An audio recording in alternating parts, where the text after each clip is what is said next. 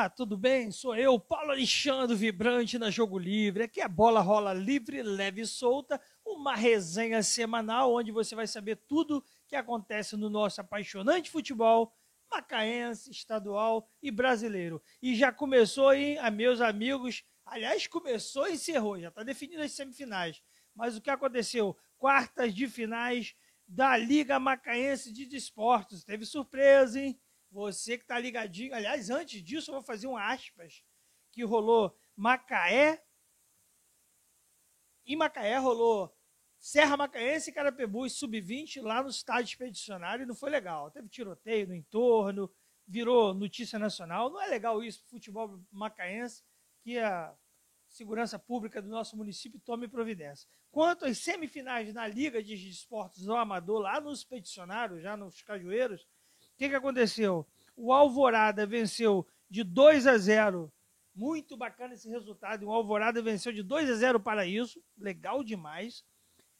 A Aroeira ficou no 1 a 1 com União Lagomar, mas aí nos pênaltis deu Aroeira 5 a 4. E o Glicério, um abraço para a galera do Glicério, ficou pelo caminho para Macabuense. Um abraço também para a galera de Conceição de Macabu, porque não, já foi distrito da nossa querida Macaé. E o resultado que ninguém esperava, não pelo, pela classificação do Siditob, que é um time muito capacitado, muito bem treinado, muito estruturado, contra o Independente, que também tem um time de alta qualidade. A surpresa foi pelo placar elástico. 4 a 0 Sinditob no Independente. Abriu 3 a 0 no primeiro tempo. E aí o nosso setorista, Paulo Henrique, estava lá no expedicionário, cobriu tudo, fez entrevista, bate um bolão, Paulo Henrique, né? Joga nas 11 e ele entrevistou tanto o representante do Siditob quanto um jogador do Independente. Como que essa equipe hoje jogou dessa maneira? Que futebol bonito, alegre, jogou para frente. 3 a 0 no primeiro tempo, liquidou praticamente no primeiro tempo, no segundo tempo 4 a 0. O que você quer dizer para o jogo hoje?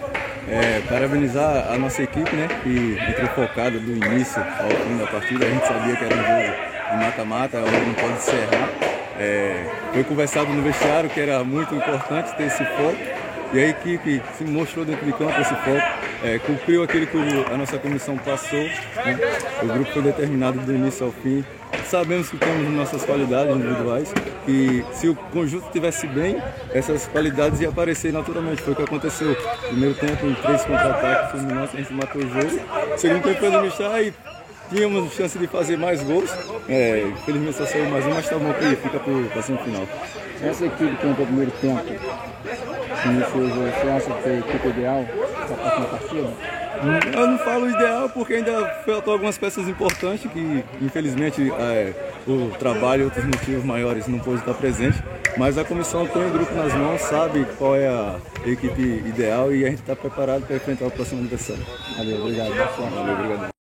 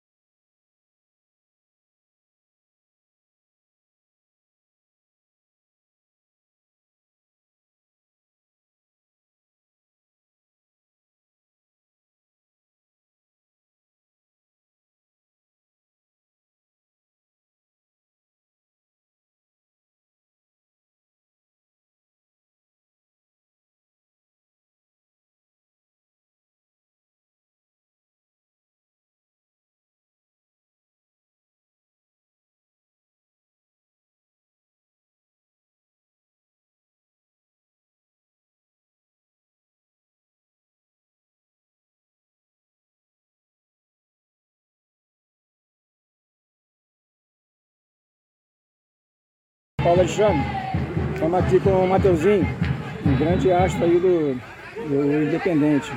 Sabe jogar, joga fácil. O Mateuzinho, o que faltou para o Independente hoje? É... Chegar à vitória. Primeiramente, boa tarde. A gente teve com a posse de bola e tal, mas hoje não foi um grande jogo do Independente. Mas vamos para a próxima aí, se Deus quiser. O que você acha que faltou mais no jogo hoje?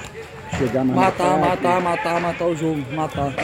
E a, maior, a maioria da posse de bola foi da gente, né? Mas infelizmente quem faz, quem não faz leva.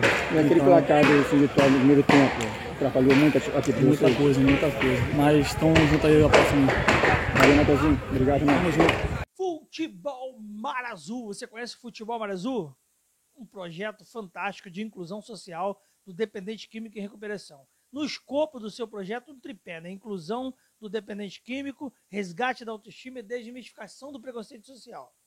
E a gente vai fazer um jogo, o Futebol Mar Azul vai fazer um jogo contra os convidados da Chapecoense, relembrando aquele fatídico acidente aéreo onde Felipe Machado, infelizmente, nos deixou, e muito amigo do Gaúcho. O Gaúcho é o nosso padrinho de rádio, e o Gaúcho está fazendo esse projeto muito bem feito, elaborado, e inclusive ele foi fazer uma parceria com um supermercado no centro da cidade para arrecadação de alimentos. Você vai ficar também com uma entrevista maravilhosa do Gaúcho logo após, para você entender tudo que vai acontecer no dia 28 de novembro, lá no estádio Cláudio Moci de Azevedo.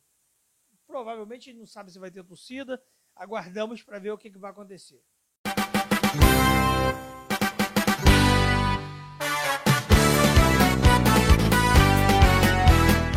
Olá pessoal, tudo bem? Passando aqui para deixar um recado para vocês, reforçando aí a nossa campanha, o nosso projeto em memória do Felipe, em memória de todos aqueles que perderam suas vidas na tragédia da Chapecoense em 2016. Estou aqui ao lado do Marcos do Léo, J. Pavani, nosso parceiro.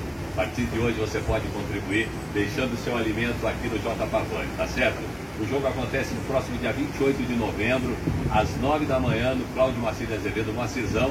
E nós temos o J. Pavani nessa parceria maravilhosa, podendo aí você fazer sua atuação aqui no supermercado J. Pavani. Marcos, obrigado mais uma vez pela ajuda, pela, pelo apoio. E a gente conta com você de Macaé região, nos ajudando nessa campanha que tem sim o intuito de elevar a memória do Felipe e todos aqueles, mas também, claro, contribuir, colaborar com as famílias de Macaé região que vem passando por dificuldades nesse momento, tá certo? Contamos com o seu apoio mais uma vez. Obrigado, J. Pavani, obrigado à direção desse supermercado e o seu apoio é importante pra gente. Um grande abraço, obrigado.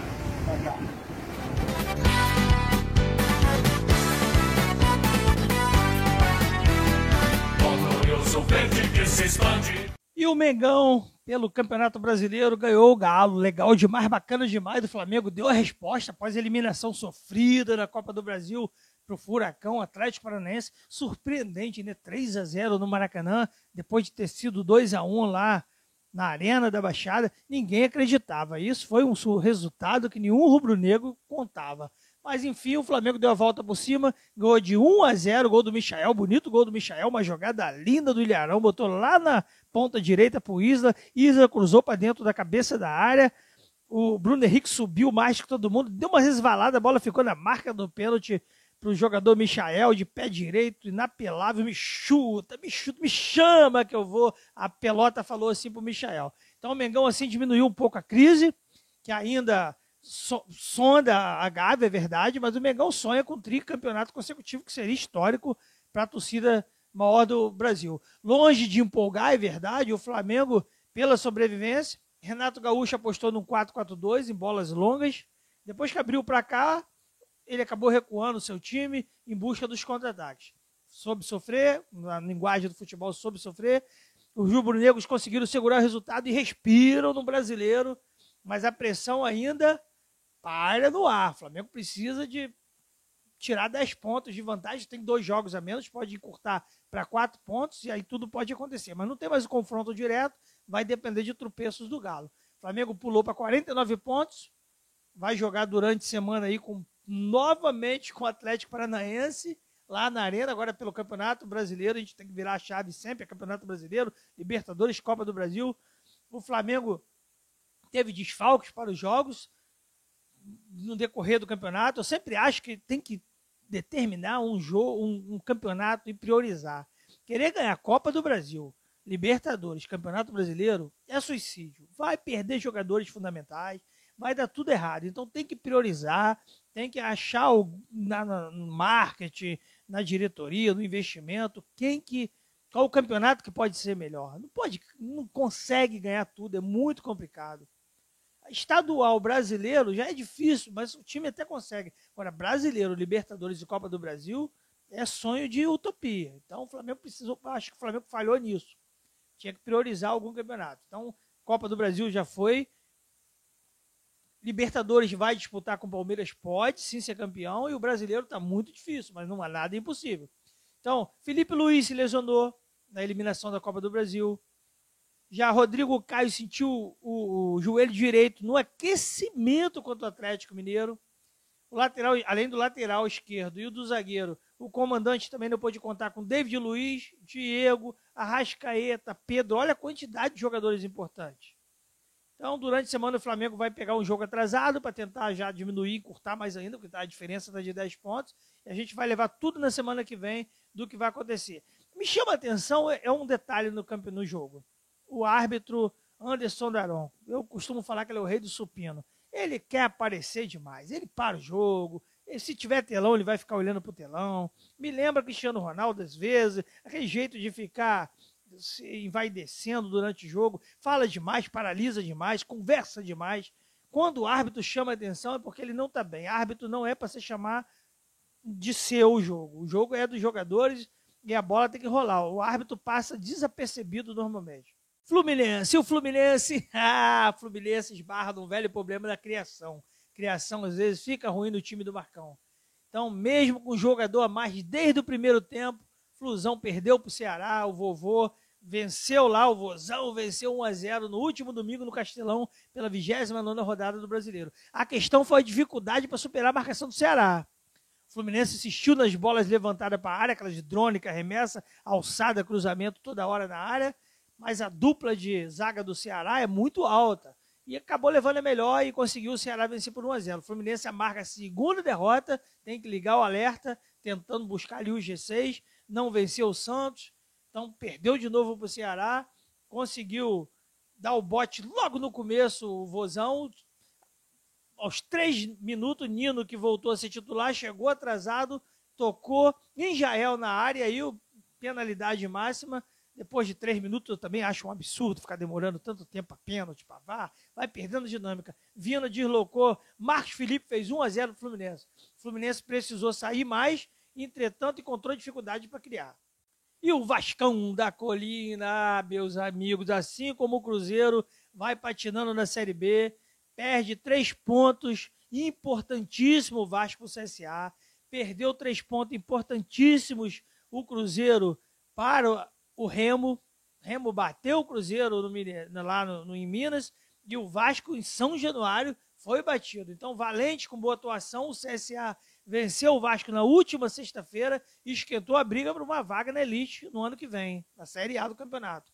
Dela Torre, autor de dois gols, foi o nome da vitória, jogou muito Dela Torre, 3 a 1 para os alagoanos. Renato Cajari, uma cobrança de falta linda, fez o outro, enquanto Germancano anotou o gol do Vasco na penalidade máxima. A torcida que foi em bom número em São Januário protestou muito, se revoltou, reclamou muito, arremessou algumas coisas dentro do campo, e isso não é legal também. Tem que falar para o torcedor do Vasco, tem que falar isso também para outra torcida que aprontou na rodada, a do Grêmio, ao ser batido por Palmeiras lá na arena do Grêmio, fez uma bagunça, invadiu o estádio, invadiu o gramado, brigou no estacionamento, quebrou carros, bateu no VAR, quebrou o VAR. Isso vai acarretar o quê? Perda de mando de campo e prejudica o time. Então o Vasco é outro time que já está perigando de não conseguir chegar entre os quatro. O Grêmio está praticamente assegurando o seu rebaixamento para a Série B no ano que vem. Triste. Talvez o ano que vem o Botafogo até consiga subir, mas vai ter Grêmio, Vasco e Cruzeiro. Santos dá uma desgarrada. Então, essas são notícias do Campeonato Brasileiro. Semana que vem a gente vai falar se o Flamengo consegue encurtar e é tudo que aconteceu no apaixonante futebol brasileiro.